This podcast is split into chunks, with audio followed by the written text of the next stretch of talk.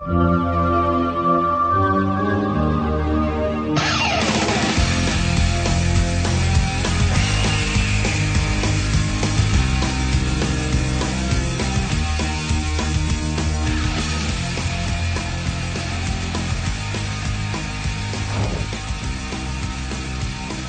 a todos y bienvenidos a Estacas Benditas, vuestro podcast en español sobre la serie de los 90 Buffy Cazavampiros.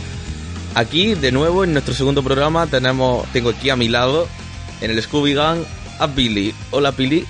Hola, Javi. ¿Qué tal? ¿Qué tal todo? ¿Qué tal la vida? Pues bien, la vida va bien. La vida va bien. Eso Va hace bien. falta. Que, que, que la tecnología no nos, no nos fastidie un poco los podcasts. Sí, es, eso es, eso es. Porque madre mía, parece que nos han gafado, nos han echado mal de ojo, una maldición o algo parecido. A ver, esta vez para iniciar el programa no hemos tenido problemas. Esperemos que durante el transcurso del mismo siga sin haber problemas. Usemos los dedos, por favor. No os metáis demonios en, en internet, por favor. Cruzar todos los dedos de vuestro cuerpo, por favor, por nosotros. si no tenéis un mínimo de aprecio, por favor, hacedlo. Madre mía, qué gafes somos. Qué gafes En somos. fin. Bueno, ¿qué venimos a comentar hoy aquí? Pues hoy vamos a comentar los capítulos 4, 5 y 6 de la primera temporada, que son, espérate porque no los tenemos aquí puestos los títulos. El favorito de la profesora, Es, es me el adelanto. favorito de la profesora. Nunca mata a un chico en la primera cita, que siempre me ha parecido un nombre muy guay para un capítulo, la verdad. Sí. Y la jauría. Y, y la jauría, eso es. Capítulos uh, que a primera vista pueden parecer un poquito de relleno, que puede que lo sean, Sí, más que de relleno de transición.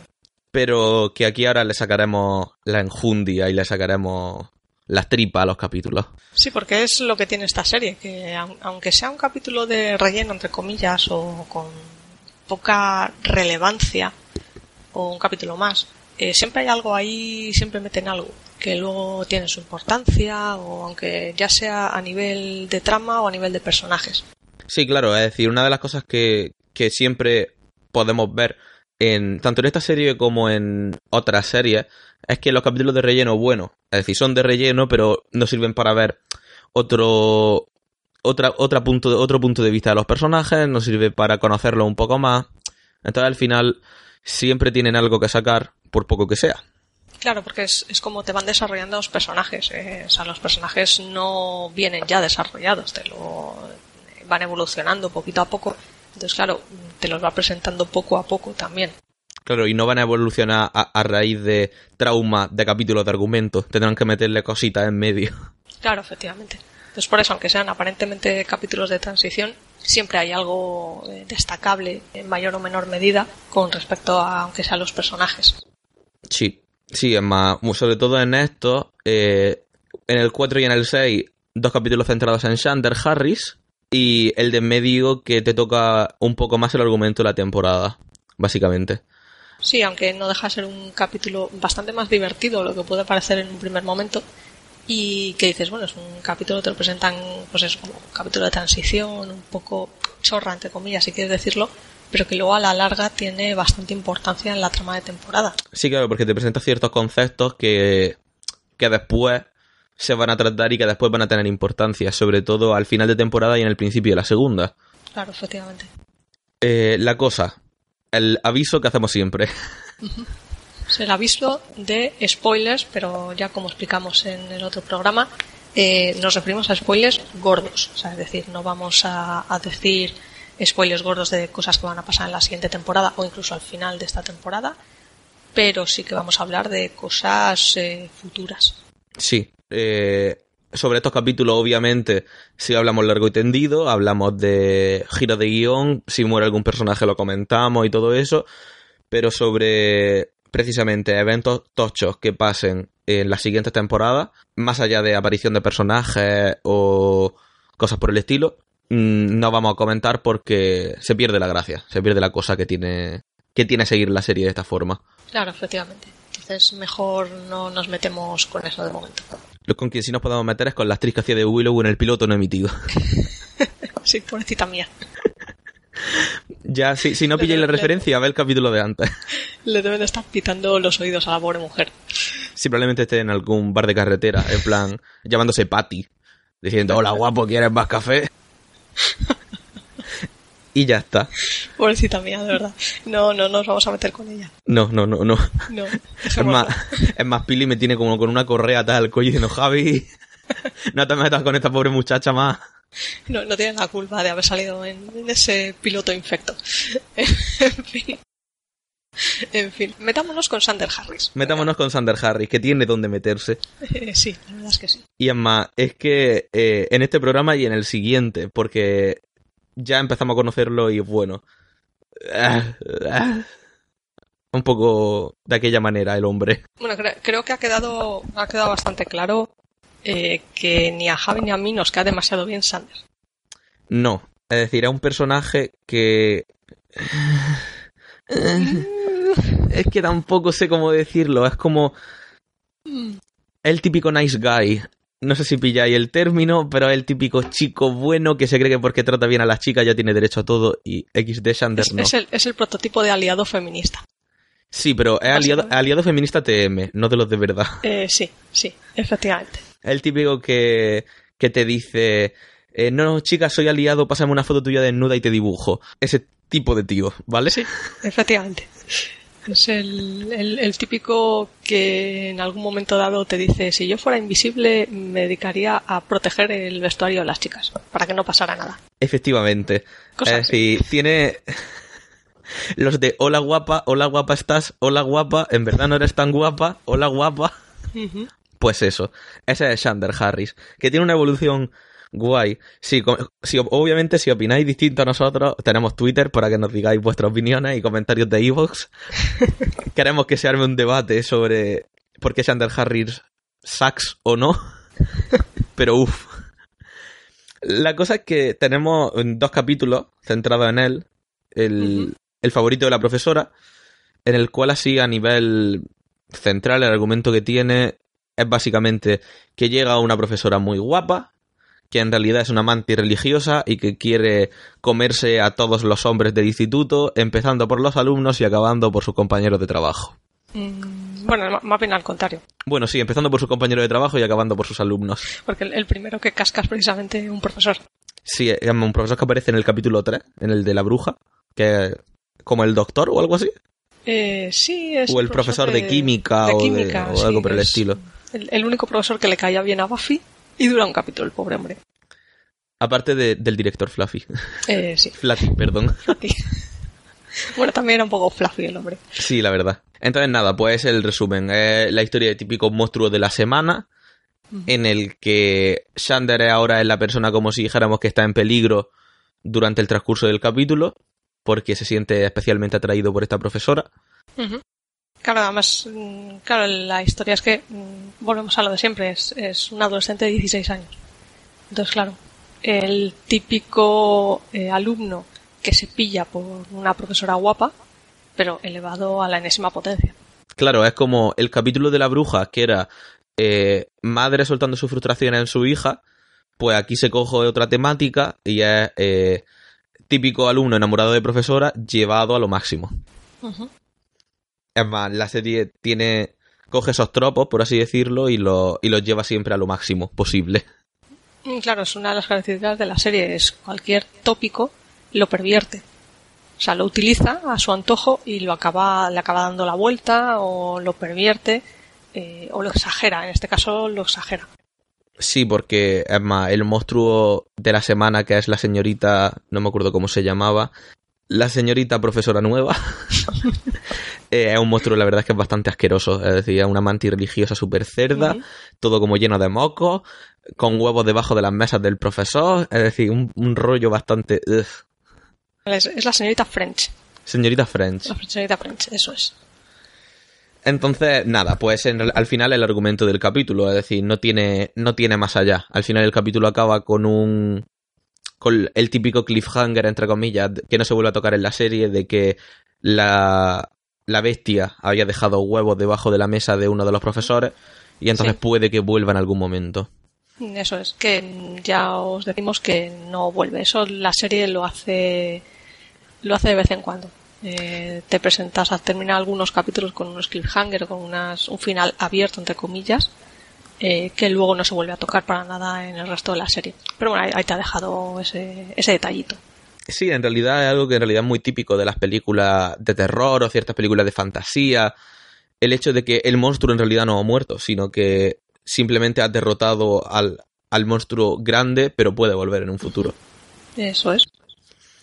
Y bueno, eh, con este capítulo en realidad nos encontramos con hay como ciertos datos que nos sirven para o conocer más bien a los personajes o para ir uniendo con ciertas tramas que tiene la serie durante la primera temporada. ¿Verdad? Sí. Si te van, si te, van poniendo pues eso, tus semillitas para que vayan, eh, los personajes se vayan desarrollando eh, unos en torno a otros también. Claro, es decir, en este capítulo sobre todo nos encontramos con dos cosas que ocurren. Eh, que la primera, bueno, es que sale Ángel de nuevo, sale ese hombre misterioso que parece que está del lado de Buffy y que quiere protegerla y le avisa de que, bueno, de que hay un vampiro que está yendo por la ciudad y tal, y de que tenga cuidado. Vampiro al, que, al cual Buffy se, se encuentra y lo mata sin ningún tipo de problema. Y ya está, en realidad. Sí, bueno, es más que nada, pues Ángel hace acto de presencia, porque en los primeros episodios eh, el personaje se limita a eso, o sea, hola, soy el chico misterioso guapo que viene a decirte que, estás en peligro y que tengas cuidado y ya está. Eh, luego ya posteriormente, evidentemente, el personaje ya te lo presentan como lo que es, pero en un primer momento está ahí solamente, pues eso, para ir, aparece de vez en cuando, para que Buffy se vaya pillando un poquito por él y para que Sanders se vuelva más tonto de lo que ya es. Básicamente. Sí, básicamente. es para eso. Eso lo veremos en el. Sobre todo en el, capítulo 7 de la temporada, veremos que Sanders se vuelve un completo imbécil. Pero bueno. Eh, aquí también se nos devela un dato importante de Sander, ¿verdad? Mm, sí, eso es. Que es eh, virgen, lo cual eh, ahora mismo sería una tontería, pero estamos hablando de los 90. Es un adolescente de los 90, de 16 años, que es virgen. Entonces parece, parece una tontería, pero realmente no es una tontería. No, porque precisamente son cosas que al final no acaban puntualizando de los tres personajes del trío principal. Y es más, los tres momentos en los que tienen un contacto directo con el sexo por primera vez, eh, los vemos en la serie. Sí, exactamente, las tres veces. Entonces es como que la serie se toma en serio eh, el hecho de que los tres personajes principales, siendo adolescentes de 16 años, sean vírgenes y, y como se lo toma en serio desde un principio, al final como que esa subtrama del propio personaje te la acaba resolviendo. Es más, el sexo como componente de ciertas relaciones es una cosa que la serie explora bastante en profundidad más adelante. Sí, de, y no siempre de buena manera, quiero decir. claro. Mm, en el tema, por ejemplo, eh, a mí la, manera en la que Sander pierde la virginidad, a mí me encanta, yo lo reconozco. O sea, ese episodio es muy bueno es un capítulo muy posterior, eh, pero está muy bien tratado. Eh, el tema de Buffy es importantísimo. Sí, y además eh, importante. el, sexo en relación con Buffy es muy importante. Es muy, muy importante y es uno de los leitmotivs de la serie entera, prácticamente. Y, lo Willow. Y Willow, bueno, pues es es también muy natural, muy normal y yo creo que es lo más normal de lo que es de los tres, es la más normal. Sí, pero tiene. Eh, hay un momento antes, es decir, con toda la trama de esa temporada con Oz eh, y con el resto de personajes, que ella, eh, como que. Y le dice a Oz. Oz, conocéis a Oz. Oz mola. que se puede sacrificar por él y hacerlo, y él le dice que no, que quiere hacerlo cuando ambos estén preparados y cuando tal. Lo cual también me parece algo muy natural y algo muy bueno para ambos personajes y que a ambos lo, los honra, entre comillas. Claro, por eso digo que, entre comillas, eh, Willow y Oz en este caso, que es la otra parte implicada, eh, son los más normales, mm, entre comillas, porque tampoco, o sea, Oz no es el típico tío, tampoco. No. Lo cual eh, le da un plus. Y, y claro, o sea, lo hacen de una forma, o sea, en su caso es muy natural pero a la vez también te lo resaltan, porque precisamente por lo que digo, porque Oz no es el típico tío. O sea, porque en este caso lo más normal sería, bueno, pues eh, que Willow dijera, bueno, pues venga, sí, porque me gustas mucho y tú lo quieres. Pero claro, el otro dice, ya, pero es que el que yo lo quiera no significa que tú tengas que quererlo. Claro. Entonces, ese, es el plus que tiene en este caso esa relación. Sí, es decir, y después, por ejemplo, es más, eh, cuando vemos que los tres personajes pierden la virginidad en X momento. Son tres modelos relacionales, entre comillas, totalmente distintos. Uno, una relación bastante tortuosa y bastante tóxica a momentos, como puede ser la relación de Ángel y Buffy en algunos puntos. Sí. Eh, una relación totalmente eventual y sin ningún tipo de importancia y esporádica, como puede ser la vez que la pierde Shander. y una relación ya de tiempo un poco más madura, como puede ser la de Ozzy Willow. Claro. Entonces nos encontramos con tres modelos relacionales que al final eh, se acaban volcando en cada uno de los personajes. Claro, además que es muy acorde con cada personaje. Sí. O sea, no quiero decir que no, no está forzado, no es algo que puedas decir, uff, qué cosa más rara, no, no. O sea, eh, te crees perfectamente que, que si esos personajes existían de verdad, si te los encuentras por la calle, les haya pasado eso, porque va, va acorde con el personaje en sí y con las características de cada personaje. Sí, sí, la verdad es que sí. El caso de Sander, que es, que es donde estamos sentados, es muy suyo que le pase lo que le pasa. Es muy del rollo, la verdad. Igual que también es muy de su rollo eh, pillarse emocionalmente y románticamente y sexualmente por seres extraños de otras dimensiones. Por ejemplo, sí. Porque ya no... Di, di, di, perdón. No, no, perdón. no, él quería decir que eh, en este caso el, este episodio, el favorito de la profesora, es el inicio de un gag recurrente, si se puede llamar así, de toda la serie, que es mm, Sander es un imán de monstruos. Sí, básicamente. se resume ahí. De hecho, creo que en, en algún momento de la serie lo dicen. Soy un imán de monstruos. Es el único, el único personaje, entre comillas, que no tiene poderes. Es decir, porque Willow es eh, bruja en un futuro, como todos sabréis. Eh, Buffy es cazavampiro, Jill es vigilante y Sandra es humano, simplemente.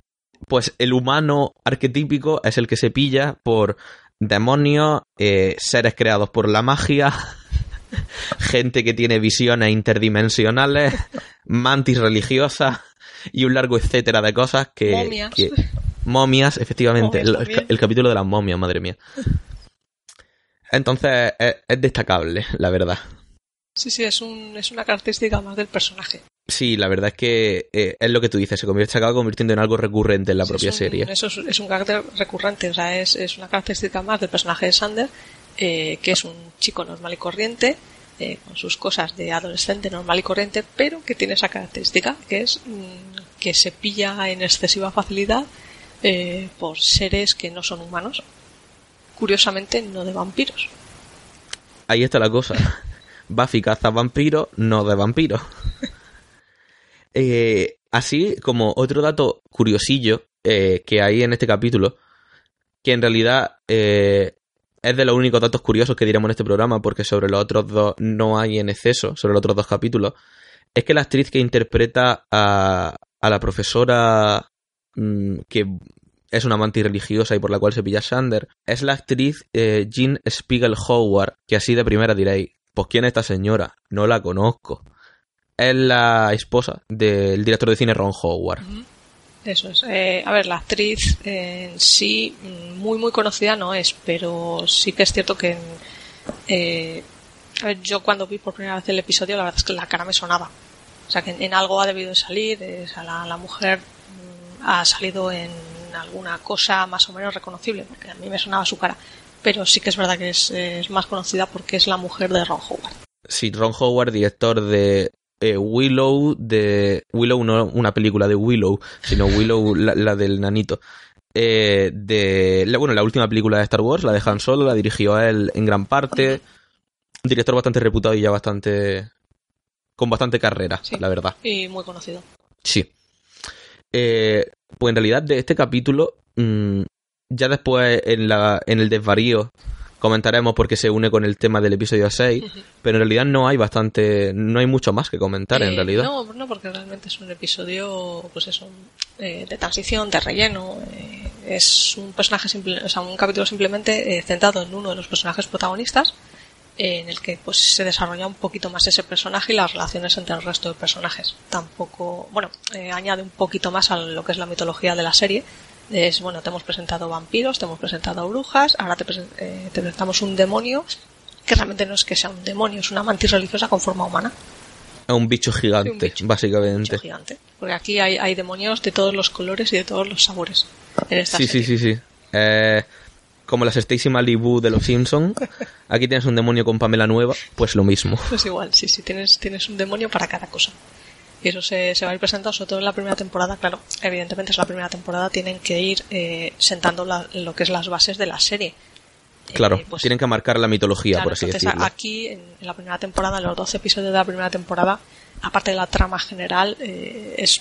A ver, era normal que te hicieran un, un Monster of the Week. Sí, lo que pasa es que no se basa en un caso de la semana como puede ser un capítulo de C6 o un capítulo de Castle, si me apura. Que yo de aquí, yo soy ferviente defensor de Castle, pero tiene muchísimos capítulos que es caso de la semana. No es así, porque ya vemos que al final el monstruo de la semana, en la gran mayoría de los casos, suele estar relacionado con un cierto aspecto del personaje. Mm, Claro. De uno de los personajes, ya sea Buffy, eh, Xander, Willow, Giles o quien sea. Claro, efectivamente. Entonces, es eso. No se basa en un caso de la semana, sino es un caso de la semana con algo más. No, porque además es que realmente, eh, si te fijas, en esta serie eh, no consiste de. O sea, no consiste en vamos a ir nosotros a buscar al monstruo. O sea, sino que pasa algo y, bueno, más o menos se pueden investigar y tal, pero la mitad de las veces, de hecho, al principio del capítulo, como que pasan del tema diciendo, va, esto no, esto no puede ser un, un demonio, o sea. No puede ser, no son vampiros, me da igual. Y luego resulta que sí, que son demonios, y bueno, básicamente acaban teniendo que meterse en harina eh, casi por obligación. Porque se ven involucrados, porque les pasa, en este caso básicamente para salvar a Sander. Sí, es más, eh, veremos que el, el hecho de meterse por obligación, entre comillas, no es casualidad. Es más, uno de los grandes precisamente problemas o cosas a aceptar que tiene Buffy es que es su obligación. Y el hecho de que sea su obligación hace que no sea algo libre. Entonces, eh, vemos como al final esto acaba desembocando en algo y vemos como al final eh, el hecho de que ella tenga la obligación de ser la cazavampiros es, es algo fuerte para ella, es, un palo para ella. Claro, es, es, eh, es su deber, como no deja de repetirle Giles, pero claro, lo típico de con un gran poder, un gran poder conlleva una gran responsabilidad, pues eh, Buffy como que se lo toma un poco a pitorreo. O sea, como que pasa, pero también, claro, tienes que tener en cuenta que es como ella ya dice, pues que tengo 16 años, o sea, dejadme vivir. Eh, quiero ser animadora, quiero vivir mi vida, quiero irme de marcha con mis amigos y en vez de eso, pues tengo que estar aquí, eh, pues matando vampiros, que ese es el tema principal eh, del quinto capítulo. Claro, ahí está la cosa. Es decir, en el quinto capítulo eh, nos encontramos con que, bueno, el maestro, el máster, no el máster ni de Cifuentes ni de Montón, el máster del máster, eh, tiene la necesidad de salir de su prisión. Y entonces realiza una serie de cosas y se nos presentan una serie de conceptos que son importantes para la trama de la temporada. Claro, porque El hay, primero- hay- que ver, perdón, perdona, eh, Sí, sí, sí. Hay, hay que ver que mm, esto lo comentamos eh, para el primer episodio. El maestro está atrapado, eh, pero tiene muchos recursos. O sea, quiero decir, eh, lo que le falla en el primer episodio, eh, dice, bueno, tengo un plan B. Aquí se ve el plan B. Y luego se verá el plan C y luego el plan D. O sea, el, el tipo está ahí atrapado, eh, le falla una cosa, pero bueno, él tiene recursos. O sea, te les presentan como que es un, es un villano de temporada con recursos, realmente. Sí, sí, sí, es más. eh, y eso ya lo conoceremos cuando se empieza a explorar el resto del Buffyverso, por así decirlo. El maestro, mm, ahora mismo, lo que estamos viviendo en esta época de la primera temporada, estamos viendo como los últimos coletazos de su reinado. Es decir, es un tío que tiene historia, es un tío que ha hecho cosas pardísimas y es un tío que ha sido un gran villano, aunque aquí se nos presente como un villano atrapado y un villano limitado, en realidad. Sí, porque de, hecho es que es eh, al final de la temporada llegan a referirse a él como el rey de los vampiros. O sea, es que es que es un es un vampiro muy muy muy antiguo, muy poderoso y, y de hecho es eso, es, es un rey entre los vampiros. Con lo cual, o sea, tiene poder. Es normal que tenga tantos recursos. Y de hecho tiene un- una básicamente tiene una secta a su alrededor. Sí, que es lo que se nos presenta en este capítulo que se llama eh, la Orden de Aurelius, básicamente. La Orden de Aurelius es eh, un culto vampírico en torno a él, que lucha por él y que, y que a fin de cuentas son como... Sí, es como el capítulo de los Simpsons en el que hacen una sexta, pues lo mismo. él es el líder y, y el resto eh, tienen que luchar por él y tienen que morir por él obligatoriamente. Y si fallan, pues saben lo que les espera. Básicamente, no, no, hay más. E, efectivamente. Entonces aquí, aquí ya se va presentando, eh, bueno, se asientan un poco más las bases de lo que es el, eh, la mitología con respecto al, al, maestro, que es el tema de la Orden de Aurelius y una figura muy importante que es el ungido. Sí. ¿Qué, qué es el ungido?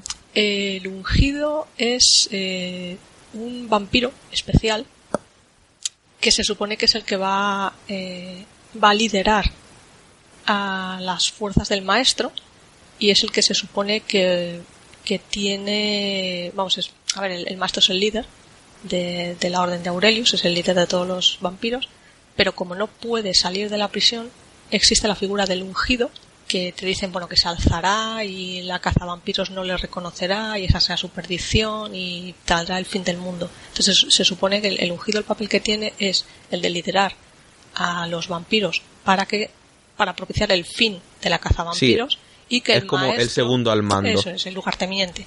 El lugarteniente hmm. es el que va a, liderar a las fuerzas del maestro mientras el maestro no pueda hacerlo. Y es el que supuestamente eh, va a conseguir que la cazavampiros mm, falle en su misión de detener al maestro.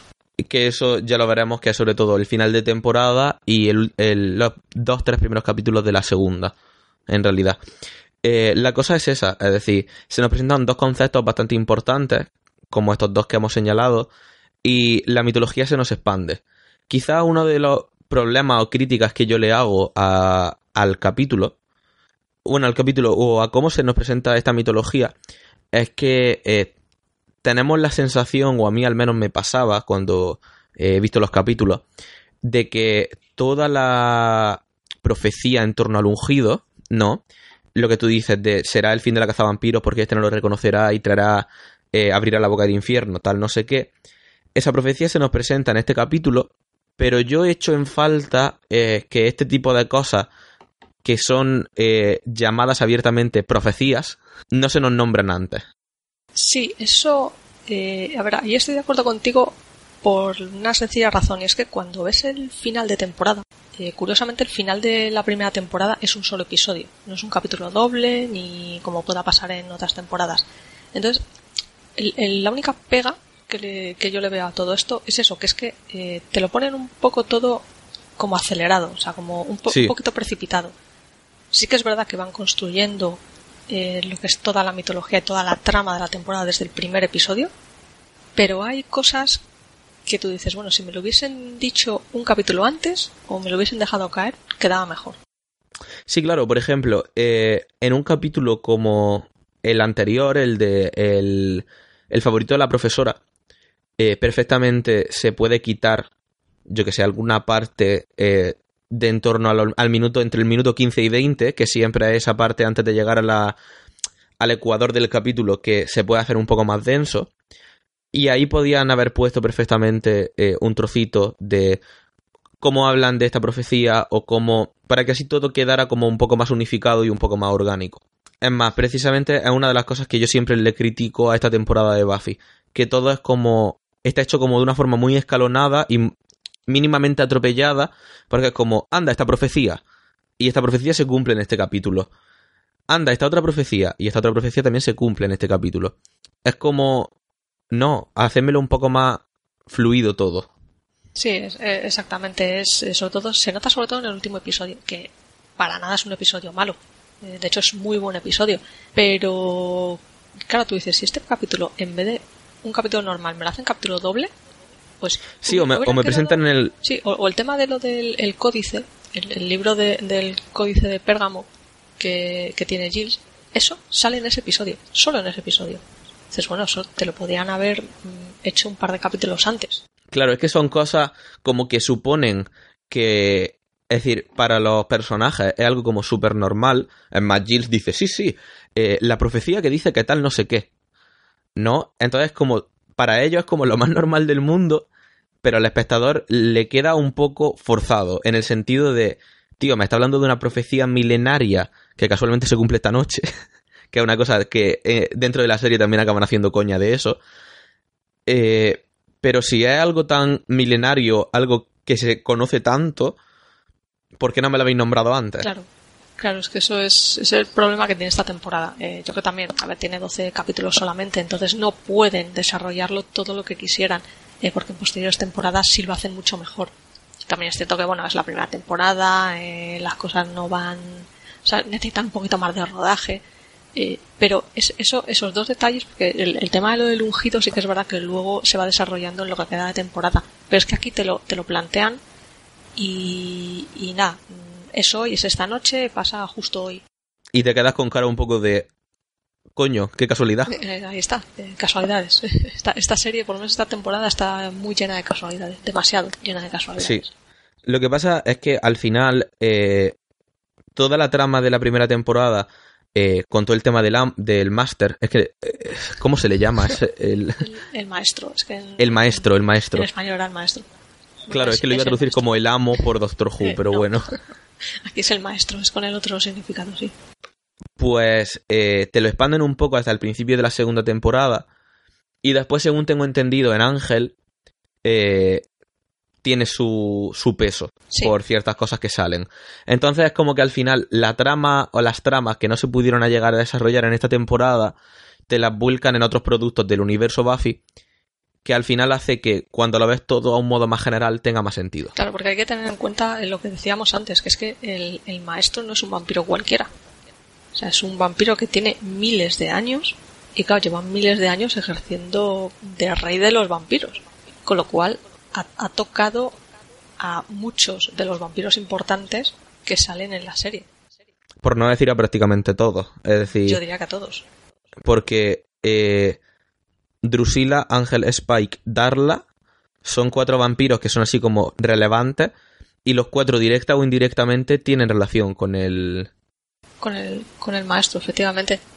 Efectivamente. Si no es porque fueron eh, convertidos en vampiros por él, es porque alguien que él convirtió en vampiro les convierte a ellos. Exactamente. Entonces por eso es un, es un personaje mmm, que te lo presentan como, en este caso, el villano de la temporada. Solo es el villano de la primera temporada, pero trae mucha cola al resto de la serie y en otras series incluso. Claro.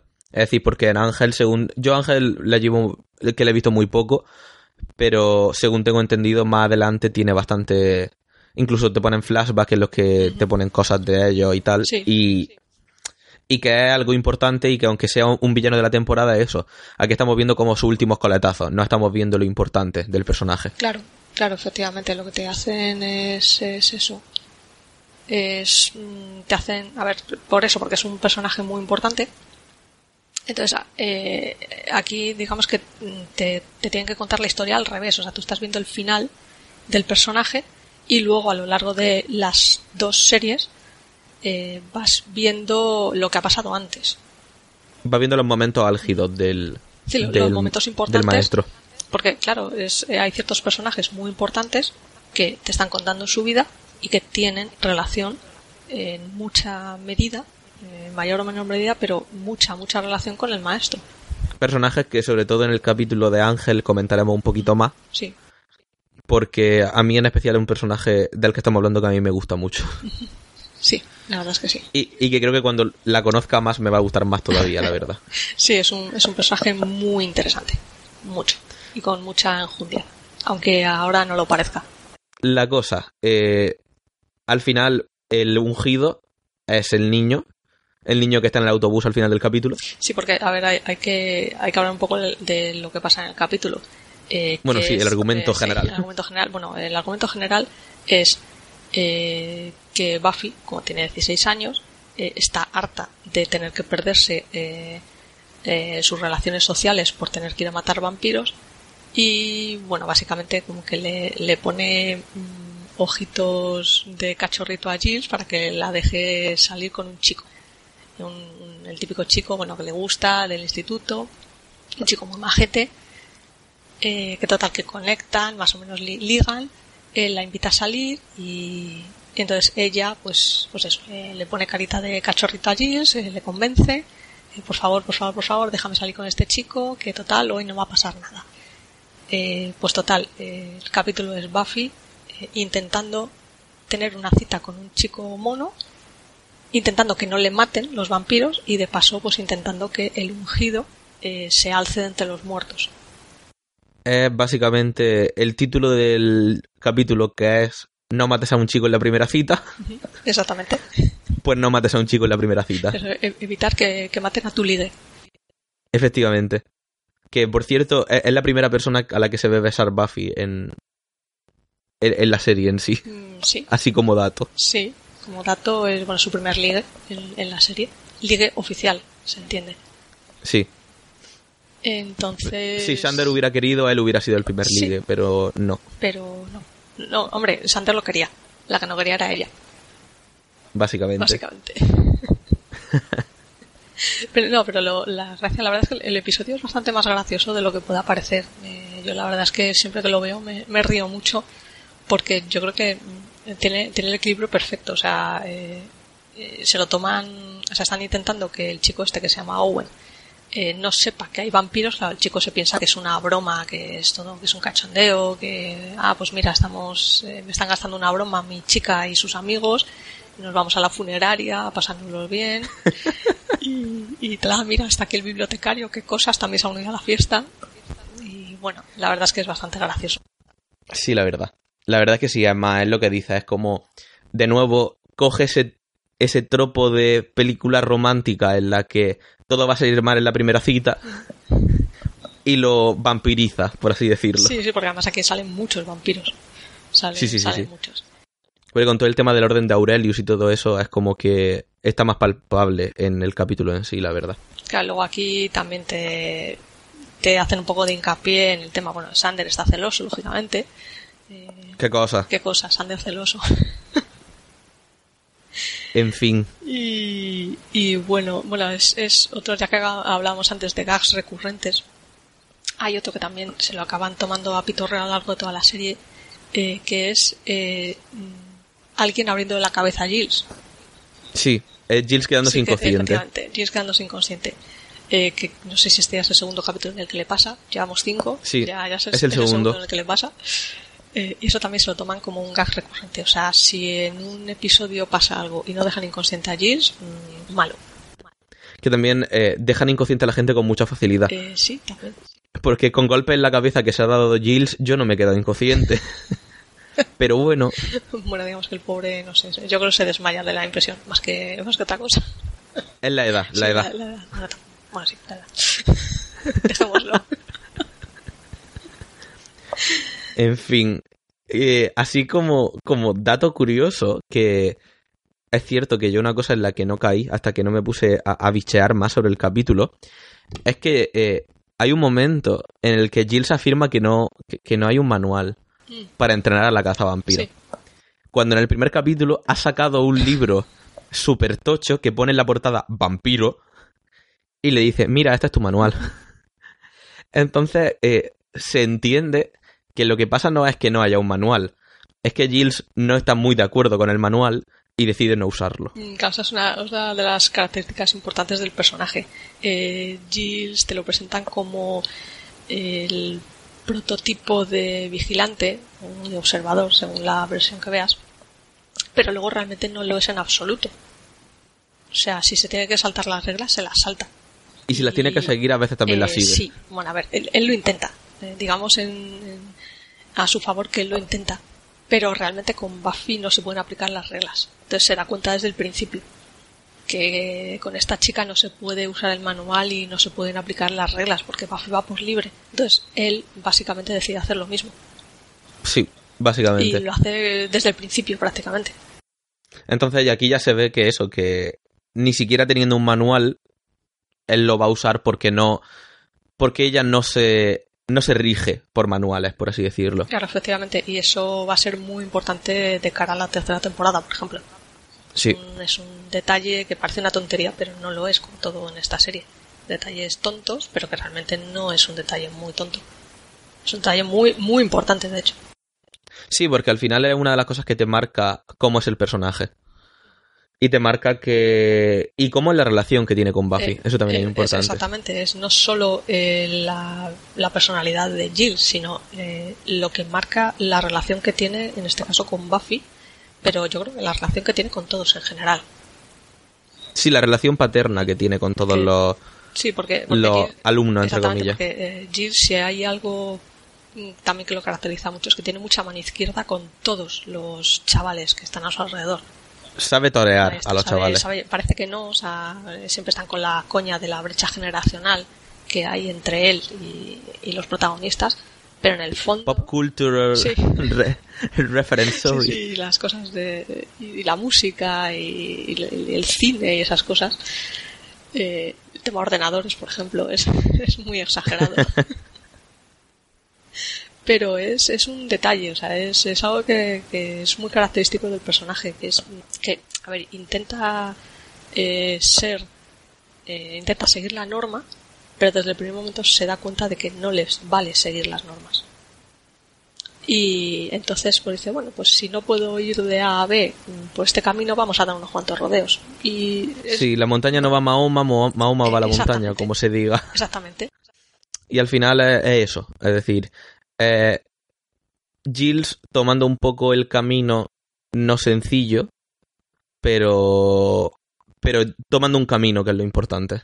Claro, o sea, él, él lo que hace es, mm, pues eso, que dice, bueno, si no puedo hacerlo así, vamos a intentar hacerlo de otra manera. O sea, se busca la vida, por así decirlo. Y la verdad es que al final le sale bien, Sí, le sale muy bien. y, y, y eso es lo importante. Porque al final es una de las cosas que hace que entre Giles y Buffy haya una conexión más allá de la relación vigilante-cazadora, que hace que eh, Giles se acabe convirtiendo un poco en el anclaje emocional, ya no de todo el grupo, sino de Buffy en concreto. Claro. Claro, porque Y eso es importante. Claro, y sobre todo ahí yo creo que el, el momento decisivo es, ya llegaremos a ello, pero el momento decisivo es en el final de temporada. Que hay, Sí. hay una escena bastante clave ahí. Bueno, hay dos escenas clave. Y eso, ahí es donde yo creo que es el, el capítulo en el que empieza a verse eso, que, que Giles es el, el, como tú dices, el anclaje emocional, sobre todo de Buffy, pero también de los demás. Es decir, el anclaje emocional de Buffy en las primeras temporadas, junto con. junto con Joyce. Sí, Ya después la cosa se va descentralizando un poco de él. Pero en las primeras temporadas están centradas en, en todo el tema de la caza sí, y en todo el tema de los monstruos. Eh, em- él es quien mantiene a Buffy con los pies en la tierra y quien le deja claro lo que es importante. Claro. Lo que pasa es que, claro, luego en, en posteriores temporadas Buffy ya realmente no necesita eh, ir tan de la mano de Giles porque ya es ha madurado, ya es más mayor, ya no es una cría de 16 años y eso también se nota. Eh, en las últimas temporadas, claro, Giles sigue siendo muy- una figura muy importante en la vida de Buffy, pero no depende tanto de él. Pero eso es, es la vida es así, o sea, es lo que pasa. Sí, básicamente. Eh, eh, el desarrollo natural que tiene todo. Claro. Efectivamente, entonces es, es lo mismo, es una evolución muy lógica para los dos personajes y, y dentro de la serie. Y eso empieza aquí. O sea, ya, ya desde el principio te lo, te lo empiezan a, a mostrar. básicamente. Ahora, eh, durante este capítulo en realidad es eso. Al final lo único que vemos es que el ungido, como ya hemos dicho, eh, se va huyendo por patas y, y poco más, la verdad. Sí, bueno, es, es aquel, el giro de guion de este capítulo es que durante todo el episodio eh, te hacen ver como que el ungido es un personaje en particular, un tipo que aparece, eh, un vampiro, eh, que Buffy lo mata Y dice, pues ya está, ungido matado. ungido. Pero no, resulta que la sorpresa viene al final del capítulo cuando ves que el ungido realmente no era ese personaje y era un niño que había muerto en el mismo accidente en el que... Bueno, accidente. No es un accidente porque los matan los vampiros. Pero... Accidente. accidente. Sí, uno de esos miles de accidentes que ocurren en Sunnydale todos los días. Básicamente. Sí, básicamente. Una de esas cosas extrañas. Eh, entonces, claro, aquí lo que te están diciendo es que el villano ha ganado esta partida. Ha ganado esta Sí, partida además, es, por... es- es algo que se ve durante la temporada, que el villano gana. Claro, sí, efectivamente. De- curiosamente, el, el villano de esta serie, o por lo menos de esta temporada, eh, va ganando. Va ganando. O sea, le pueden derrotar, pero aún así va ganando. Siempre va como una especie de paso por delante Sí, de ellos. Eso es. Entonces aquí se piensa, claro, Buffy y los demás se piensan que, ah, vale, nos hemos cargado al ungido, ya está. Mm, Pues no, no está. No está porque no lo habéis cargado. Pero claro, ellos de momento no lo saben. Claro, eso ya después será un poco sorpresivo todo. Que esto, esto la serie lo hace mucho. Esto de presentarte, eh, hacerte ver que es una cosa y luego resulta que es otra. Eso hay muchos capítulos que pasa, pasan eso, estas cosas. Pues sí, la verdad. Eh, la cosa. eh, Ya es capítulo 5. Y ahora solamente nos queda uno que es un poco del palo del capítulo 4 en realidad. Sí, Que es el 1x6 que es la jauría. El resumen de este capítulo es visita al zoo, espíritus de hienas que poseen chicos. de llenas, no, no se, podían ser se crea cosa. como una... Sí, sí, hienas. Hienas. Sí. No podían ser mm, lo típico de... No podían ser osos de peluche. No, Los hienas. perritos de la pradera con lo monos que son. No, tenían que ser Perritos de hienas. la... No, hienas. Espíritus de hiena eh, africanas que se meten dentro del cuerpo de chicos jóvenes de, del Instituto Sunnydale, incluido Shander, el cual es el líder del grupo. Y hacen como una especie de mm, squad un poco cutre, pero a la vez peligroso de pantalones. que la lía parda por el instituto, básicamente. Eh, sí, la lian parda. Y bueno, esto lo, lo mismo, es el, el tópico del eh, chico adolescente que intenta hacerse el guay delante de todo el mundo y acaba fastidiando a sus amigos, acaba haciendo cosas raras y se revela, eh, en una palabra. Eh, pero en este caso la razón es porque está poseído. Básicamente. Sí, básicamente. E- e- es el Ese es resumen. el resumen, que de, de- de hecho se lo toman a broma. Hay un momento en, en una conversación entre Buffy y Giles que es muy divertida porque Buffy le está diciendo a Giles, ah, es que Sander está muy raro, está poseído, no sé qué. Y claro, Giles empieza a decir, uy, madre mía, se está convirtiendo en un adolescente, hay que matarlo. Sí, eh, es lo típico de, de nos tomamos a coña ciertas cosas, pero después vemos que, que, que no, Ujú. que no. Es más, creo que es el primer capítulo en el cual te introducen todo el tema de las posesiones. Sí, Es decir, en ningún momento antes en la serie, en los seis capítulos que llevamos, te han introducido que un ser interdimensional o un demonio o un lo que sea eh, pueda llegar a poseer a, a un estudiante, y ya no solo un estudiante, a un humano. sí. Es decir, que ya te empiezan a introducir ciertas cosas. Quizá eh, lo ideal, así pensándolo fríamente, no hubiera sido que te lo introdujeran con llanas el término posesión, sino con un espíritu. Sí, bueno, realmente te lo explican bastante bien en el capítulo. Son espíritus animales. Eh, Sí, pero es que yo, yo es que el concepto de espíritu animal es una cosa que yo no llevo bien. Sí, bueno, eh, podemos decir que está un poco traído por los pelos, pero bueno, eh, para, para lo que es el capítulo cumple bien su función. Sí, sí. Lo que pasa es eso, es espíritu animal. Es más, el, el concepto de la jauría y de la hiena es una cosa que siempre usarán en la serie para hacer coña. Sí, Es decir, es como, sí, como esa, como aquella vez en la que fuiste poseído por hienas.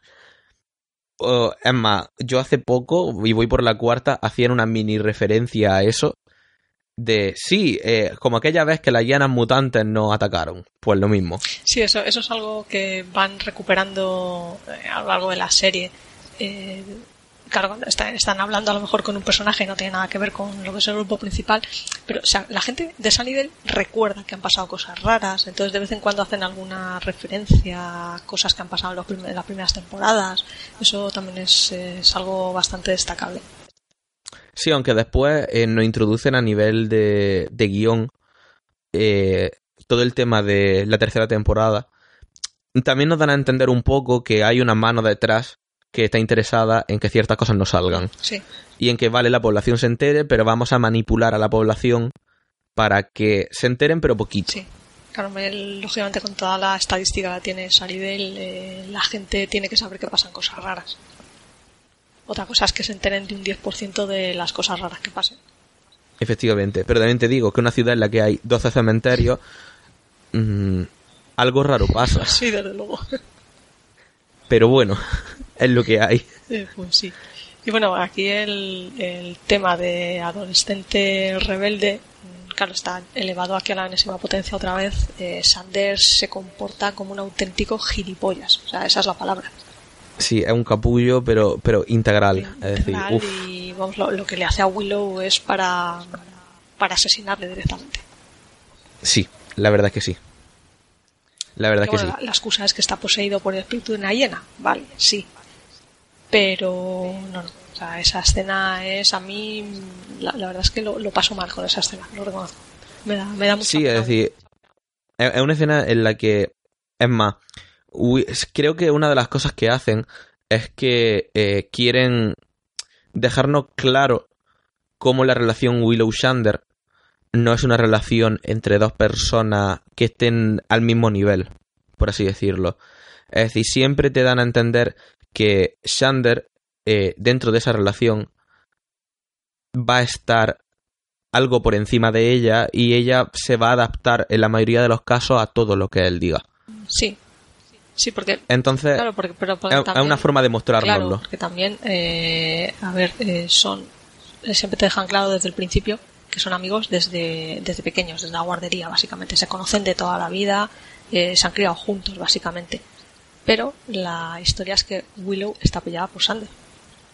Desde la guardería, es más. guardería. Siempre que habla, hay un momento en el que Willow habla de su primera cita y la gente, bueno, Buffy se cree que está hablando de una cita, pues rollo, con 16 años, con 15, 14, y está hablando de una cita con dos años o con tres en la guardería con Shander. Claro, porque cuando dice era mi novio y nos peleamos porque me robó la Barbie. Sí, efectivamente, es el momento.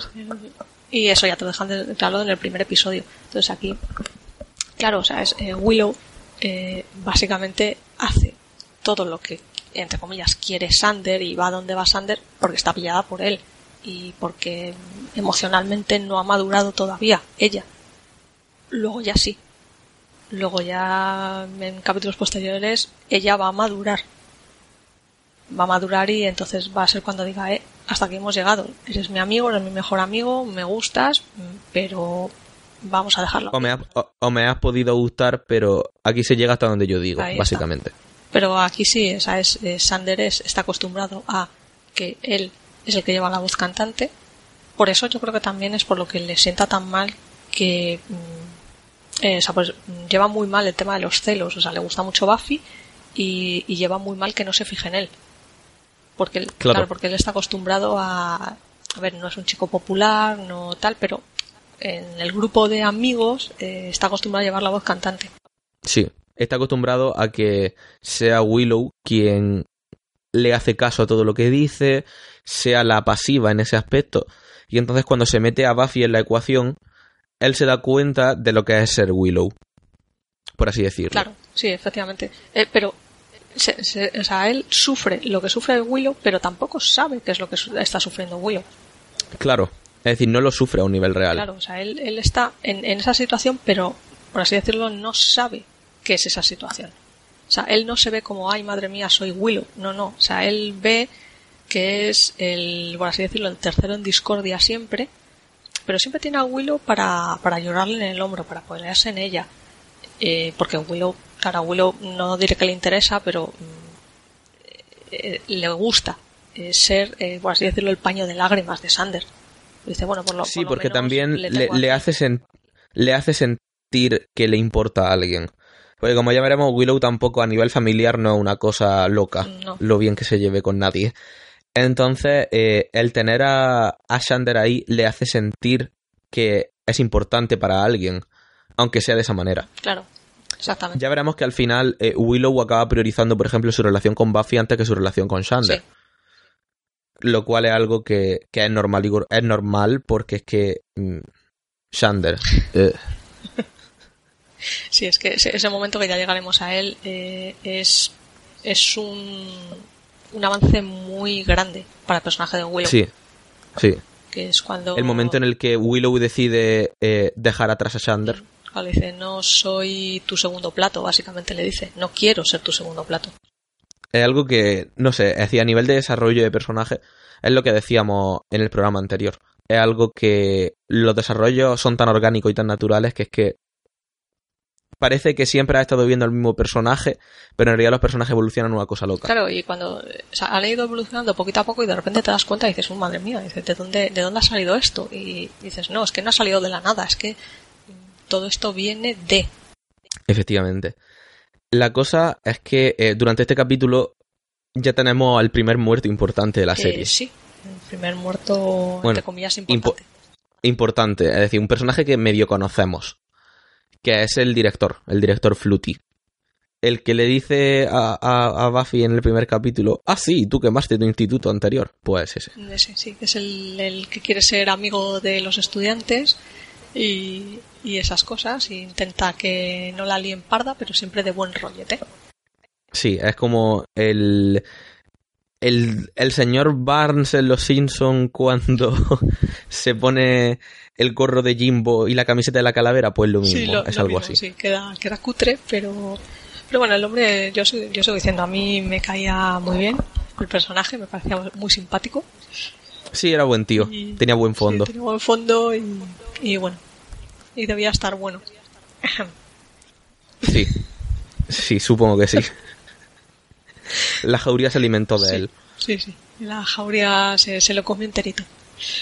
Al, al, final, básicamente es eso. Al final, eh, Buffy los vence y, y, fin. Shander ya no está poseído, teóricamente tiene amnesia. Eh, sí, bueno, teóricamente. Dice que no recuerda teóricamente. Nada. Bueno, es, importante decir una cosa. Shander no se come al director. Es el único que no se come al director. Es decir, ahí juegan un poco con lo de eh, forma parte del grupo, pero no tanto. Claro, efectivamente, porque él, Pero, pero, ves, también es algo muy, eh, muy lógico. Eh, ¿Por qué no está con el resto de la jauría comiéndose al director? Porque está intentando aprovecharse de Buffy.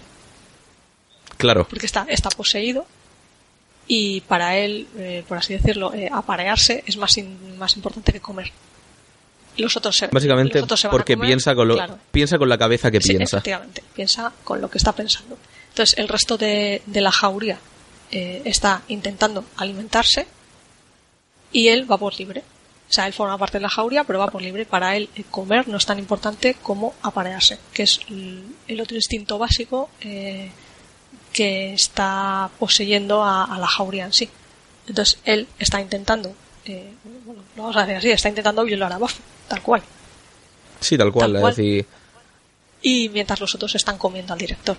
Entonces es, un detalle importante, parece que no, pero es un detalle importante porque realmente Sander no es un asesino, no ha matado a nadie. Pero bueno, intenta hacer algo igual o peor. Efectivamente. Es decir, aquí es una de las cosas junto con el capítulo anterior en el cual vemos que, eh, pues eso, que la serie al final eh, coge eh, temas sexuales o sociales y los deconstruye y los expande y te saca su propia lectura. Y entonces es eso, es decir, el hecho de que con una, no cierta naturalidad, pero sí con una cierta facilidad, te diga que Shander es antes un violador que un asesino, te está marcando, a ver, obviamente esto dentro del entorno de la posesión del propio capítulo, no estamos diciendo para nada que Shander sea un violador. ni un asesino, ni nada parecido. Ni un asesino para nada. Decía, un tío que en el fondo es buen tío. Pero eh, poniéndose en el extremo de estar poseído, Shander tira mucho más por un instinto sexual que por un instinto de supervivencia alimentaria, por así decirlo. Exactamente, eso es. Entonces, aquí ya no están marcando un poco cómo se mueve el personaje y por qué inquietudes se mueve el personaje. Claro, pues no había quedado claro en los capítulos anteriores que, eh, eh, a ver, digámoslo así de claro, Shander está más salido que el pico de una mesa básicamente. Básicamente. Y de, hecho, hay algún capítulo que lo dice casi literalmente. Oiga, no, es que tengo 16 años y me excita todo. Pues sí, pero es que Sander es así de básico. Sí, eso, es que el hetero básico de 16 años, es que no tiene más. Es que Sander en, ese sentido es así de básico. Luego, evidentemente, es un personaje muchísimo más complejo y no estamos diciendo en absoluto que sea malo y, tal. Pero en este caso, aquí, eh, esto se, se, marca de una forma muy importante. O sea, está en una jauría de, de perros, las hienas son perros, se convierte en, en, una hiena, está poseído por el estilo, por eh, perdón, por el espíritu de un animal, y mientras los demás eh, solo piensan en alimentarse, él está pensando en lo que está pensando. Básicamente, en follisqueas como un perro. Sí, exactamente. Es que no tiene más. es que no, tiene otra cosa, o sea, es, es así de básico, pero es así. O sea, y en este capítulo se queda eh, se queda muy patente. Sí, en plan, queda bastante claro. Es más, en estos capítulos, sobre todo, ya hemos dicho, en el 5, que es este, y en el 3, en el 4, no mierda, perdón, en el 4 y en el 6, eh, queda patente eh, las incitaciones y, y, los impulsos que es lo que mueve al personaje. Exactamente, eso es. Porque esto, no, esto nos lleva a pensar que qué necesidad había de centrar dos capítulos en Shander de la primera temporada cuando tienes un capítulo centrado en Cordelia, un capítulo centrado en Ángel, un capítulo centrado en Willow, y de, pero después tienes dos centrados en Shander. Sí, en vez, de, en vez de hacer uno, por ejemplo, centrado en Giles, que es el otro personaje principal, eh, Claro. eso se lo dejan para la segunda temporada. Que yo casi lo agradezco, ¿eh? sinceramente. Sí, Yo- yo casi lo porque hay, hay más Sí, tiempo. hay más tiempo, además es un personaje que luego a la larga se va a ver que es muchísimo más complejo de lo que parece. Porque en la, en la primera temporada Giles eh, sí que es verdad que eh, empieza a ser el, el centro emocional, el anclaje emocional de Buffy y de todos los que le rodean, pero es casi, casi un alivio cómico en la mayoría de los episodios. O sea, no Sí, tiene tanta la verdad que sí. Entonces, claro, yo, yo quiero pensar que es que eh, le sobraba ahí un capítulo que tenían que centrar en algún personaje y decidieron posponerlo de Giles y dijeron, venga, pues a Sander le ha tocado. Pero realmente no había necesidad de hacer dos capítulos y mucho menos dos capítulos tan seguidos en un personaje como Sander. Claro, es decir, queda un poco que dices, ¿qué necesidad había? Quizá esto, si, si me apura, intentando encontrarle algún sentido lógico, puede que tenga que ver con el tema de que al final Shander es una de las piezas clave a la hora del final de temporada. Sí, Entonces quieran un poco meterlo por esa parte. Pero aún así, con un solo capítulo y con detalles de otros capítulos, vemos cómo es Shander y cómo es su relación con Buffy. Por tanto, tampoco veo la necesidad de que eso verdaderamente ocurra. claro, pero es que sí, pero en realidad no, porque si te fijas, por ejemplo, el personaje de Cordelia. Cordelia es un personaje totalmente secundario durante toda la temporada, hasta que llegas al capítulo 11. Ese Sí. capítulo está centrado en ella y en, un, en 45 minutos de capítulo es que les da tiempo a desarrollar el personaje de una manera brutal. Y en ese personaje, o sea, en ese capítulo ya el personaje se integra con el resto y en el final de temporada Cordelia tiene un papel bastante importante. Claro, entonces, ¿por qué dos capítulos y el resto solo Claro, uno? es que ese es, ese es el tema. ¿Por qué? Mm, Yo nunca lo he sabido. Nunca lo he sabido. A ver, que no voy a decir me sobra uno de los dos capítulos, entre comillas, pero realmente sí sobra, porque no era necesario. Es más, podríamos coger perfectamente y lo único relativamente importante que ocurre en este capítulo es eh, la muerte del director. Sí, Eso precisamente lo podían haber puesto en el capítulo de la mantis religiosa y haber centrado un capítulo en otro personaje, haber expandido un poco la mitología del maestro, o Dios sabe qué. por ejemplo, sí. Sí, sí, totalmente. Porque es que sí, es que re- realmente aquí eh, lo único que están haciendo es profundizar en un poco más en, lo que es la psicología del personaje de Sander y, y demostrar que, es un poco gafe con el tema de lo sobrenatural. Pero es que eso ya te lo van a hacer el, el resto de la serie. Claro, es decir, sabemos quién es Sander y sabemos lo torpe que es. Sí, lo torpe. M- más que gafe, torpe. Es que es torpe el, el muchacho, no, es que no tiene más. Sí, sí, ¿no? Porque además es que el- hay capítulos en los que la lía parda eh, de una manera impresionante solo por, eh, pues eso, por ser torpe. Básicamente. Y de verdad. Y últimamente digo mucho básicamente, odiamos pero es que es así. No le odiamos, pero digamos que tampoco es nuestro personaje favorito. No, la verdad es que no. De hecho, hay, hay momentos de la serie en, la- en la- en el que yo le odio profundamente. Lo admito. Sí, sí. Tiene, tiene algún momento.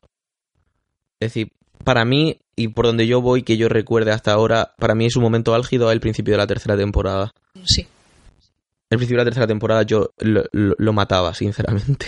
Sí, el principio de la tercera temporada y, y buena parte de la cuarta, uff. No puedo, no Eh, puedo con él. Uf, No uf. puedo con él. Pero bueno, Pero bueno, es Sander. Hay que quererle igualmente.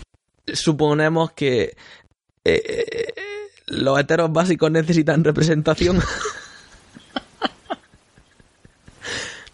A ver, esto obviamente va sin ánimo de ofender a nadie Sí, ni nada. sí, es decir, es dentro del este de coña. Pero es que el personaje, al menos hasta este punto de la temporada, es que es básico y ya está. No tiene más. Sí, es que, es que realmente esa es la palabra que mejor lo define. O sea, es básico. O sea, es eh, eh, chico, eh, blanco, heterosexual, de 16 años. Que tiene una amiga eh, que le va besando el suelo por el que pisa y está pillado de la chica más guapa y misteriosa del instituto. Y ya está, es que no tiene más. Y se pone celoso cada vez que un tío respira cerca de Buffy. Básicamente. Es, que, es que no tiene más. Es que, ya está, es que no tiene más. Después sí es cierto que al personaje le dan muchísima más profundidad. Pero, mm, por ejemplo, su relación con Buffy siempre versa en torno a lo mismo. Lo cual es una cosa que es como, uff. Pero bueno. Sí, porque luego el resto de relaciones que tiene a lo largo de la serie eh, son, son más fundamentadas, tienen, o sea, están fundamentadas en otra cosa, eh, son de otra manera. Pero es que con Buffy directamente es, o sea, lo único que tiene es deseo sexual, punto, ya está, o sea, se la quiere tirar, ya está. Sí, básicamente. Desde, el primer episodio y, y yo te diría que casi hasta el último, o sea, esa es su relación con Buffy, que es su amiga, que está ahí, eh, que hay más, pero básicamente se reduce a eso, a que desde que la conoció se la quería tirar. Lo cual desde el punto de vista de Buffy, yo sinceramente me pongo en su lugar y debe de ser algo bastante insultante, porque que te vean como un trozo de carne una de las personas que forma parte de tu grupo de amigos tiene que ser bastante jodido, la verdad. Sí. Es más, hay un momento en el que ella se lo dice claramente, precisamente en el principio de la tercera temporada, y él es como ofendido. Y es como, chico, no. Es que eh, no, te mueves por otra cosa. Claro. después es cierto que la cosa cambia un poco, pero, uff, Sander, Harris. Claro, es que ese, es el problema básico que tenemos con este personaje, que es que es, eh, volvemos a lo mismo, es que la palabra es básico. Es que no hay otra cosa, al menos en esta primera temporada, que es la, que estamos analizando ahora mismo, eh, es que Sander es eso, se reduce a eso. Sander, durante la gran mayoría de los episodios, se reduce a eso. Y a ponerse celosísimo y tomarse, tomárselo las cosas muy en serio. como algo personal el hecho de que Buffy no le vea como eh, el hombre de su vida. Básicamente. Y después probablemente, eh, si Buffy en algún momento le viera como el hombre de su vida, él sería tan sumamente imbécil que no... que no. Es decir, sabemos que en realidad sabemos lo que se fundamenta esa relación y no hay un interés emocional por su parte. No hay un interés de estoy enamorado de ella. Hay un interés de hiena. Exactamente. De ser un buitre y ya está. En fin, le estamos poniendo verde al pobre. y creo que ya llevamos suficiente tiempo poniéndolo verde. Sí, y de, verdad, volvemos a repetir, no es que odiemos el personaje en absoluto, pero es que se comporta a veces de una manera que es que no puede caerte bien. Y es más, queremos opinión. queremos saber si somos los únicos, la verdad. Eso, eso, opinad, opinad. Decidnos. Opinad, opinad. Eh, ponernos verdes si sois fans de Sander. Efectivamente, sí, hacer un, una cuenta en Twitter que sea fans de, de Sander Harris y poner gifs de él acosando a gente, por ejemplo. en fin, señores, señoritas, señores, mm, ya está. Este ha sido el programa número 2. Sí, porque tampoco hay mucho más que sacar. No hay más de dónde sacar, en realidad. episodios. Y básicamente. Es más, creo que hemos sacado hasta demasiado, eh, si sí, me apura. Sí, es lo que tiene meterse con Sander. Pues bueno, pues hasta aquí hemos llegado. Mm, nos despedimos. Hasta el siguiente programa. Hasta luego, Pili. Hasta luego, Javi. Y nos vemos. Nos vemos mm, por ahí. Nos vemos por ahí. volvemos a recordar cada dos semanas aproximadamente. Eh, normalmente suponemos, más o menos, que los capítulos, bueno, los capítulos, los programas se subirán el sábado. Si no hay ningún tipo de inconveniente. Crucemos los dedos cruzamos los dedos. que no se nos rompan los ordenadores, que no pete la red y esas cosas.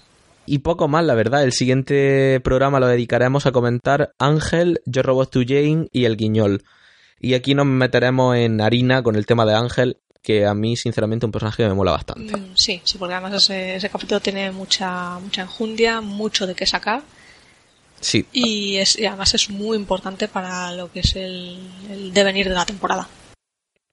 Sí, la verdad es que sí. Eh, tiene, tiene bastante, bastante importancia, la verdad. Y no solo por el personaje de Ángel, es por el resto de personajes que aparecen y que luego tendrán mucha importancia. Y nada más, aparte de, bueno, recordaros que si nos vais a buscar por Twitter es estaca bendita en singular, por favor, no, no nos busquéis, no nos busquéis en plural, a no ser que queráis eh, tirar vuestro Twitter a la basura.